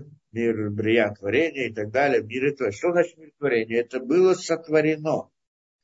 Что там было сотворено? Две вещи были сотворены. По-простому, да, ну, как бы две вещи. Это Нишамут, Малахим, души и ангелы. Души – это те, которые относятся к людям. Ангелы – это то, что создает внешнюю картину для человека. Да? Мир природы, как мы сказали, назовем мир природы, но не только мир природы, всю вот эту вот окружающий мир, Нишамот – это вот идея душ, которые входят внутрь человека, и у него есть свобода выбора и действий, он должен, на него возлагается задача определенная, а ангелы, они создают окружающий мир, где бы он мог эту работу выполнить. Это, в принципе, такая схема общая, такая упрощенная схема вот этих вот миров. И то, и другое является созданным. И то, и другое создано. Это как, э, да, что человек, он творение. И ангелы тоже творение. Только у человека есть свобода выбора, а у ангела нет свободы выбора. И человек – это душа и тело, соединены между собой. У ангела, ангел – это только душа, у него нет тела. Да, то есть нет, э, да. С другой стороны, ангел в каком-то смысле параллелен понятию животного в нашем мире, только наоборот. Животное, у него есть тело, но нет души. Нет. А у человека он, тело и душа, они соединены как бы, да, ну, в каком-то смысле. Это то, что дает ему свободу выбора, он в каком-то смысле относится к этому миру, в каком-то смысле к этому миру и так далее. Теперь, когда мы говорим, человек делает действие, как человек делает действие? В мире природы, как мы делаем действие? Мы же сказали, Человек хочет двинуть рукой. Как он двигает рукой? На самом деле, сама рука, вы сказали, это только у него тоже воображение. Потому что весь окружающий мир находится как картинка в его воображении. Как в той самой, э, как это, да, виртуальной реальности, то, что мы сказали. Теперь, человек решил, он хочет двинуть рукой. И тогда он двигает. То есть он видит на картинке, что рука его движется. Правильно, так это получается. Теперь он хочет двинуть, он решил двинуть. Что это такое? Это мысль. Правильно? Некоторый уровень мысли. Назовем его решением. И он, а он решил двинуть рукой, и вот это делает какое-то усилие. Где он делает усилие? В мысли. И тогда рука движется у нас как бы параллельно связано, сказать по правде, мы как бы не замечаем вот эту вот разницу. Мы чувствуем, что я двигаю рукой, так я двигаю рукой, потому что я так хочу.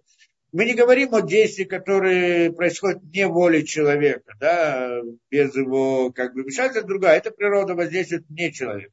А вот сам человек, он решает сделать какое-то действие. Э, на самом деле ребенок вначале, он видит что-то, но не знает, что руки это его руки, ноги это его руки а он тогда учится, он как раз таки вот это, делает эту работу. Думает, вот могу, это ко мне относится, ко мне, могу ли я этим двинуть? двинуть? Ну, как-то на, начинает рассуждать в каком-то, скажем так, да, ребенок, он как раз это проходит весь это. А мы уже к этому привыкли и относимся к этому как бы естественно. Но на самом деле, если вот это вот действие, наше действие в этом мире, то, что там происходит, это, в принципе, некоторые усилия, воли назовем, желание, решение и так далее. Если мы назовем это общим понятием, то это идея приказа. Я как бы приказываю своей руке. Это не совсем выглядит как приказ, скажем, да, ну вот, э, приблизительно можем так это охарактеризовать. Да, вот это мое решение двинуть рукой, это как бы я приказываю своей руке двинуть и так далее, ноге, руке, телу. И так я как бы делаю, я делаю действия, то есть как бы мое тело подчиняется моей мысли. Тогда, когда подчиняется, когда, когда у меня действия разумные в рамках моего поступка. Но и, и тогда я могу подчинить свое тело. То есть есть идея подчинения, что я подчиняю свое тело. Как это? Моя мысль как бы решает, приказывает телу действовать так и так. Где находится тело? В мире моего воображения, там, где находится. И там же находится моя мысль сейчас. Там она находится. И там я приказываю этому, эту и делаю действие. Когда моя мысль переходит на другой уровень, как мы сказали, да, это, в принципе, там можно сказать так, что, ну, то тогда может быть, если я вижу какие-то другие вещи, может быть, там я тоже могу делать такое действие, приказывать и так далее. Здесь вопрос, мы должны понять эту вещь. Теперь, когда мы говорим, вы сказали во время молитвы, когда мы во время молитвы, да, тот, кто вот молится с этим намерением, его, мы, да, его как бы действие, оно, это идея просьбы, это не идея приказа. Этим отличается воздействие человека здесь, но воздействие там. Даже если он входит в какой-то мир, мир мысли, как вы сказали в этих, да, но там нет приказа, там есть действие. Почему приказ есть только на уровне созданного, а не на уровне системы управления. Я не могу приказать системе управления, я могу у нее попросить. А приказ я могу сделать только своим рукам и ногам, созданным, который есть, как бы находится в моем, этом, в моем рисунке, оно, которое подчиняется мне. Теперь, точно так же здесь мы говорим, что те самые щадим, они относятся тоже к созданным, они тоже созданы. И поскольку они созданы, идея приказа относится к ним тоже. То есть, если я хочу вызвать их к действию, я не должен их просить, я им приказываю. Это идея заклинания. Ангелы, которые выше них, они тоже относятся к миру создания, творения. И поэтому, точно так же, как я приказываю своей руке, я могу приказать ему тоже. И тогда он сделает то действие, поскольку он является причиной того, что происходят различные события в мире. По сути, я могу ему приказать, чтобы он сделал какое-то действие, то или другое, или третье. И так далее. Только что, то есть получается принципиальная разница. Идея заклинания ангелов – это идея как бы приказа. По примеру того, это утрированный пример, да, что как бы мы, я приказываю своему телу, тело мое как бы создано, и я моей мысли могу им руководить в каком-то смысле, по логике вещей, я мог бы руководить другим, что создано точно так же, как мое тело. Только если оно мне подчиняется. Это идея. Почему тело мне подчиняется? Потому что так, так я создан, что моя мысль стоит над телом. Мысль руководит телом. Она, тело подчиняется мысли. У меня, у нас. Правильно, я могу сказать телу так и так, оно поведет себя. У нас есть ситуации, мы все хорошо знаем, когда тело не подчиняется мысли. Есть такие ситуации тоже. И тогда человек делает разные сумасшедшие действия, а потом вдруг берет, хватает за голову, почему же я это сделал? Как я не знал, как я не понимал и так далее. И ну, человек рассердился, вышел из этого, да, значит, мысль его как бы покинула, и тогда его действие, оно не подчиняется его мысли. И тогда он может сделать много беды для самого себя. Это понятно ведь. То есть, принципе, что да, э, тело должно подчиняться мысли, но иной раз может быть, что оно не подчиняется, и тогда это, это, это беда для человека. В каком-то смысле для того, чтобы человек мог приказать ангелу, он должен быть точно так же, как он находится, как мысль человека, она, она властвует над телом, точно так же мысль человека должна властвовать над ангелом. И тогда он может приказать ему тоже. Что значит приказать ему? Так же, как он может приказать телу.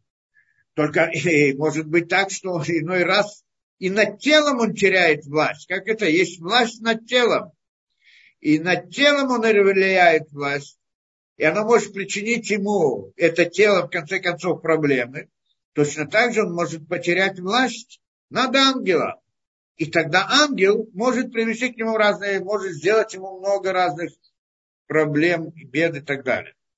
И, э, но прежде чем, чтобы терять или не терять власть над, над ангелом, в принципе, если есть эта власть, может ли она быть вообще? Может ли человек приказать ангелу? Как мы видим здесь из книг, может весь вопрос кто? Какой человек может? Для того, чтобы пойти, ну, по-простому, как он здесь говорит? Ну, простая идея, логика, как мы говорим. Как человек, мысль человека может воздействовать на его тело, потому что мысль, она выше, чем тело. И она может властвовать телом. То, что выше, она властвует то, что ниже. Иной раз может потерять эту власть, но в принципе это как бы идея. Для того, чтобы властвовать или приказывать ангелу, мысль человека должна быть выше ангела. Потому что если это не так, то тогда, да, это, тогда он вообще приказать не может. Это понятно. Может приказать сколько угодно, ничего не поможет, потому что это никак не подчиняется. Теперь, даже когда у него есть возможность, и он выше него, то тогда, э, да, то тогда он вдруг может потерять, как это, самообладание или еще что-то и прочее. Но, но тогда он может как бы властвовать, приказывать точно так же, ну, точно так же, или похоже, или в каком-то смысле, как он приказывает своему телу. Но если же он делает, приказывает, но на самом деле он не властвует этим, то тогда этот ангел, что это определенная сила, может разрушить его самого, так же, как тело вышло из-под его власти. Здесь кто-то скажет, подожди, может быть, мы скажем так, если он, у него нет возможности, да, он не властвует над этим ангелом, то у него нет, то и ангел ему ничего не должен делать, потому что ему все равно его приказы ничего не означают. Иногда да, иногда нет иногда означают, иногда не означают, тоже надо как-то понять. Есть несколько примеров, я, может я расскажу, если останется время. Некоторые примеры этого дела.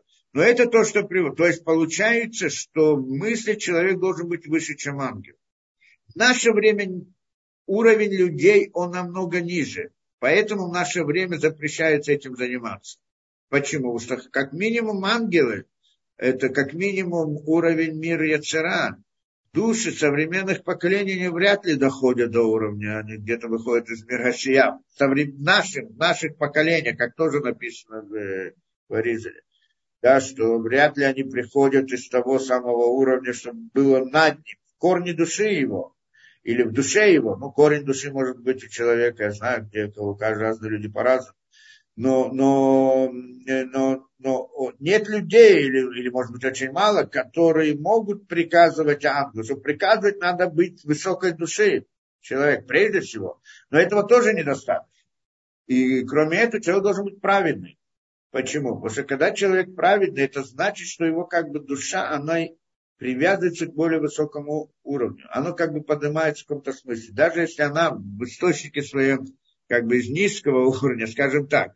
Но когда он праведник, она, она выше и выше и выше, и тогда ангелы ей подчиняются. А если же нет, то тогда ангелы не подчиняются. Они подчиняются, это очень много и очень сильно, это очень тяжело, когда они не подчиняются. То есть человек может сделать какие-то, пытаться что-то приказать ангелу, он, ему, он его убьет, разрушит, поломает и сделает все, что угодно.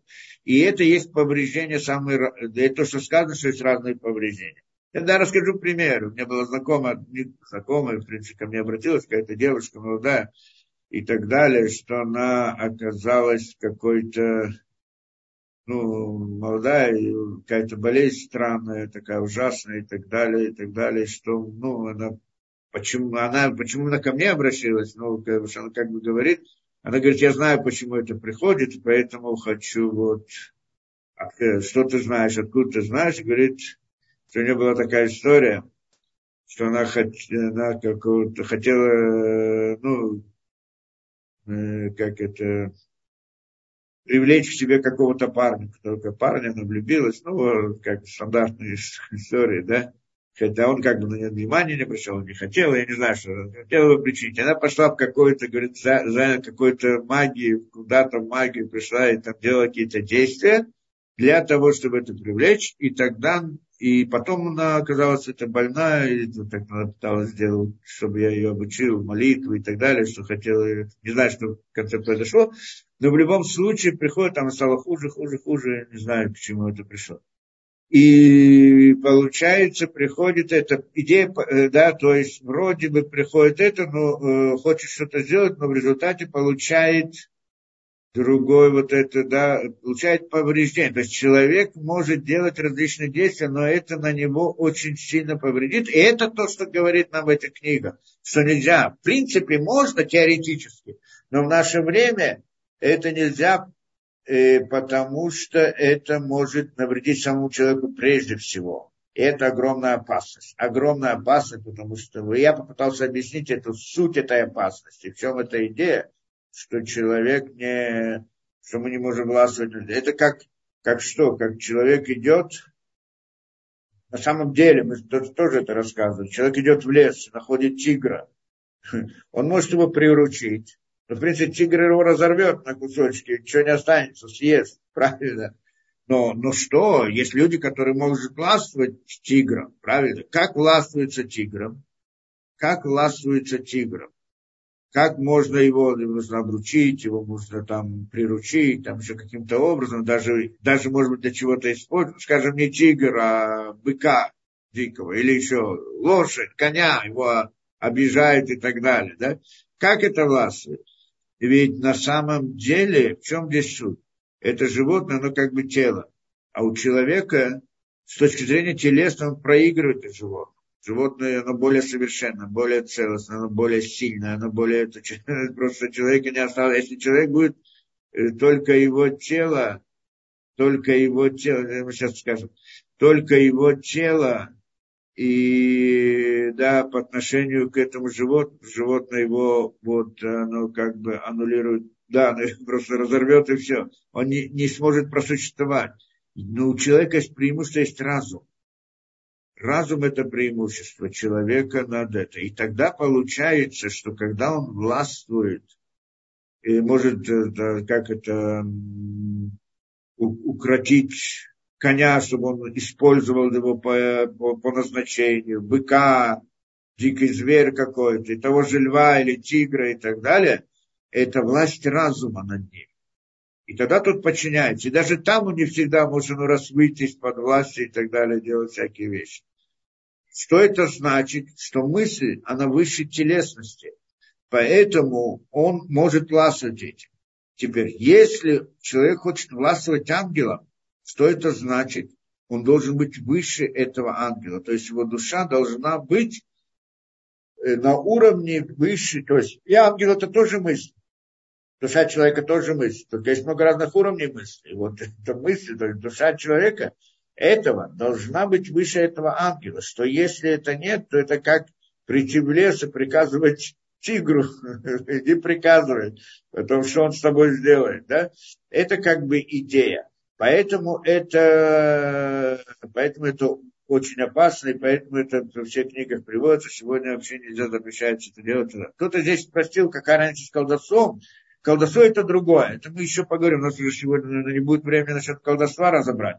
Но мы это еще идею этого что она вот что касается уже то, что мы еще попытаемся э, объяснить это. Идея колдовства и различных действий, которые приводятся в Торе, это вещи, которые запрещены в сути. Это не потому, что они не делают какое-то действие, они делают какое-то действие, но есть действия, которые разрешены, и действия, которые запрещены.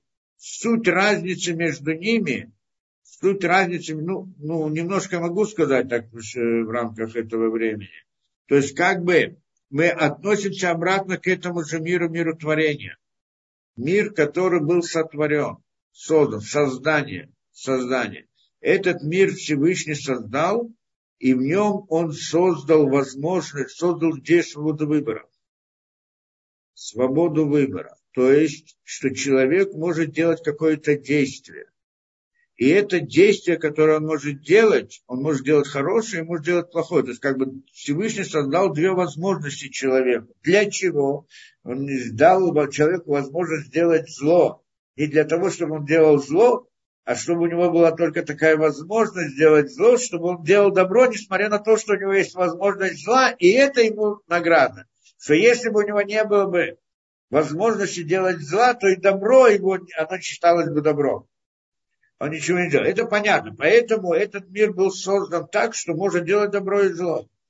И, и поэтому, и точно так же эти миры, также миры Брия и Цираба Асия, идея творения, там тоже была создана как прямая система, вот, как, скажем, добрая и злая, скажем так. То есть сама система миров управления и обратная есть сторона противоположная, которая запрещена. В чем суть этого запрета? Почему она вдруг запрещена? Что это такое? Надо разбирать. Это то, что мы хотим, что Напсихам об этом упоминает. Поэтому еще, наверное, должны вернуться к этому, чтобы это объяснить, что это такое. Но в принципе это, это, и это не касается мира Брия, как я понимаю, а только в мире части, части может быть, мира Яцера и вот мира Сия, то, во всяком случае, то, где мы находимся, обратно там разбирать, где находится этот мир, обратный мир, противоположный, где можно тоже делать посредством чего можно делать действия, то есть оно происходит, но оно запрещено. Точно так же, как в нашем мире у нас есть различные действия, мы можем делать хорошие действия, и плохие действия. Чем отличаются хорошие от плохих в нашем мире? Потому что хорошие Тора говорит можно или надо, а плохие говорит запрещено. Кто-то скажет, почему запрещено, почему, я знаю, почему брат не может жениться на сестре. Запрещено. Почему, да, может быть, логики непонятно. Почему нельзя кушать свинью? Запрещено. Может, чем она хуже, чем что-то другое, да, чем красивое. Э, это идея, то есть есть что-то запрещено и что-то почему, зачем и как, это надо тоже разбирать. В всяком случае, то же самое в этих действиях.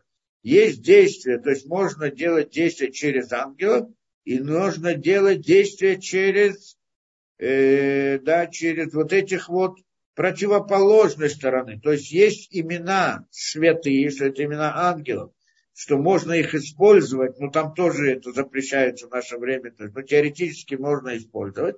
А есть имена нечистые называются, да, Шимот Тума, что это тоже как бы название, Всевышний создал параллельно два мира, всегда. Зелю Мадзе Сайлуки, так это написано, это напротив этого создал Всевышний. Зачем он создал противоположные вещи?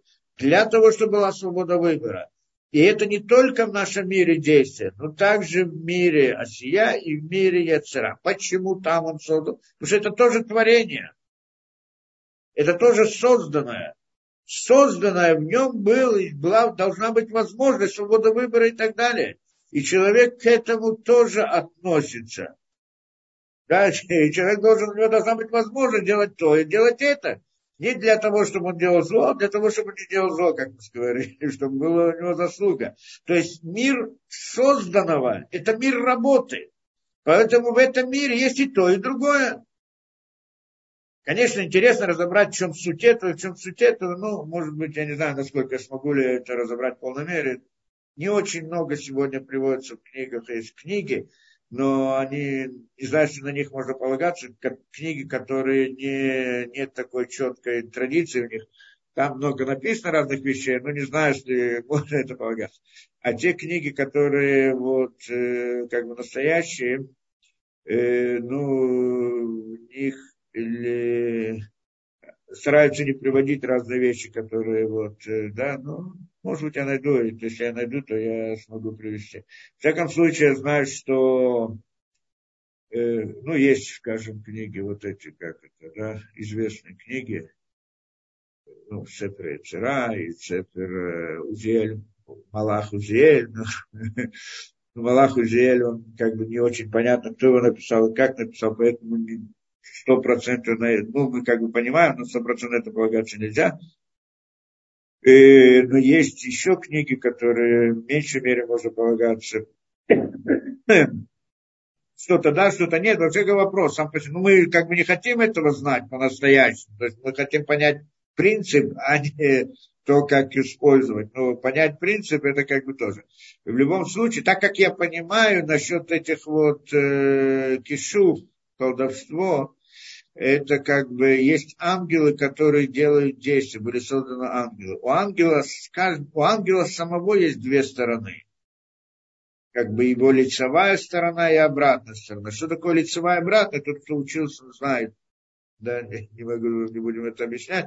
И вот с лицевой стороны это имя святое, а с обратной стороны не святое. По-моему, это так построено, надо тоже проверять эту вещь. Не принципиально. Во всяком случае, вот использовать имена нечистые, это это как бы колдовство, и смысл его это большой спор между Рамбаном и Рамбаном, Рамбам, Рамбам и Рамбан. Если это реальность или это обман. И мы уже когда-то говорили на эту тему, может быть, в следующий раз еще как-то коснемся этой темы. Но, но что я хотел рассказать еще одну историю. Просто здесь я понял одну вещь. То, что у нас было в детстве, то, что я был в молодости. помню, что когда я только приехал в Израиль, было лет 20, и мало что знал, по-моему, рассказывал то, что я не помню, да или нет. В всяком случае, тогда, значит, был студентом, и, да, где-то в Технионе, и тогда мы, и у меня там где-то друзья, моего брата, не знаю, замужним, да, там, как бы жили вместе, и там организовывали разные вот, и вот всякие такие вот, кто-то был один специалист, он делал разные, э, э, как-то, вызывания духа.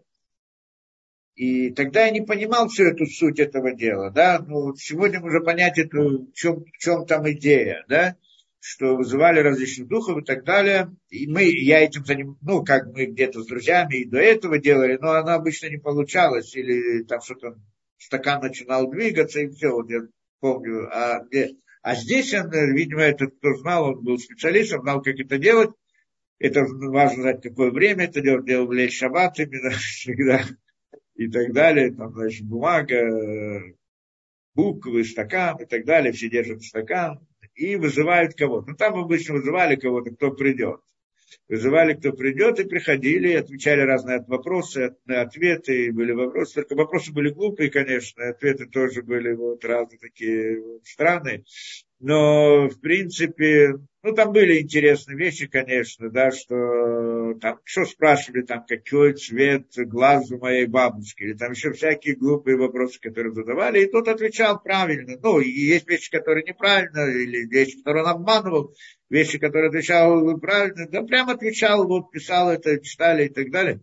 Невозможно было как-то Э, да, что как будто кто-то делает, подделывает, объяснить это способом подделки не было невозможно, да, то есть как бы человек только касается на этого, значит, как бы стакана, и начинает вращаться, и, значит, останавливается на буквах прямо и так далее, это все так интересно.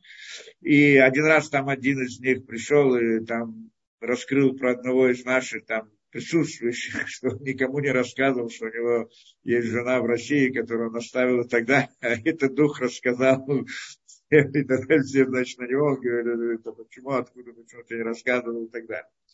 Это. И вот один раз у нас там был спор. Я тогда как раз начал интересоваться религией. А, и говорю, что это, видимо, какие-то духовные силы и прочее. А тот, кто организатор говорит, нет, я не верю, это был сам какой-то такой левый, по видимости не верю ни в религию, ни в духовное это. Я, говорит, вижу явление, которое происходит. Не могу его объяснить с точки зрения вот обычной, но оно есть. Но, но объяснить я его не могу. Но, но я не верю, что есть какие-то духовные силы и так далее. И у нас там были длинные споры с этим делом. И один раз мы решили проверить это дело. И делаем следующий сеанс. И, значит, и вызываем кого-то, кто-то приходит там и так далее. И мы, мы ему объясняем, значит, у нас спор, мы хотим тебя спросить вопрос. Какой вопрос? У нас спор вот, э, да, спор насчет того, вот мы, если это действительно, то есть ты есть, или же это просто какой-то обман или какое-то это, да, или действительно, или реально, что ты вот есть. Вот вы духи, вы, что вы действительно есть туда. Он говорит, да, реально мы есть. Когда мы говорим, можешь доказать? Он говорит, могу. Э, мы тогда говорим, ладно, вот есть картина на стене, сможешь ее двинуть? Он говорит, могу. Двинь. Он говорит, не буду. Почему? Мы спрашиваем. Говорит, вы испугаетесь. Мы говорим, хорошо. Я взял там э, спичную, кор, спичную коробку, положил на краю стола. То есть на столе есть этот лист с этим, да, и на краю стола поставил эту спичную коробку. И говорю, смотри, можешь ли ты сбросить эту спичную коробку со стола? Он говорит, да, могу. Сделай это.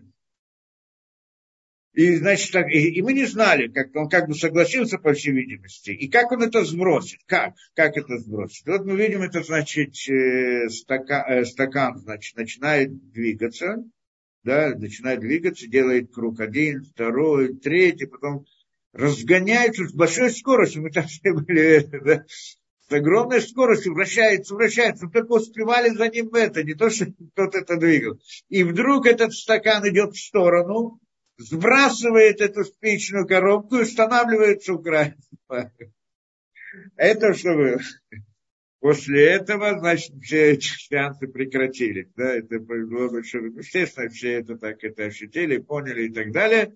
Это. Потом кто-то мне объяснил, что это хорошо, что мы не продолжим, потому что иначе нельзя было бы потом находиться в этом месте, в этом доме, в этой квартире, то они тогда начинают сходить с ума и делать разные вещи и так далее. И здесь, теперь я понимаю эту вещь, что в принципе это дело, ну, невозможно было придумать там что-то какие-то, да, кто-то что-то делает, подделка и так далее. Настолько ясно и понятно там было, там, но и, и само вот это доказательство, оно интересно это.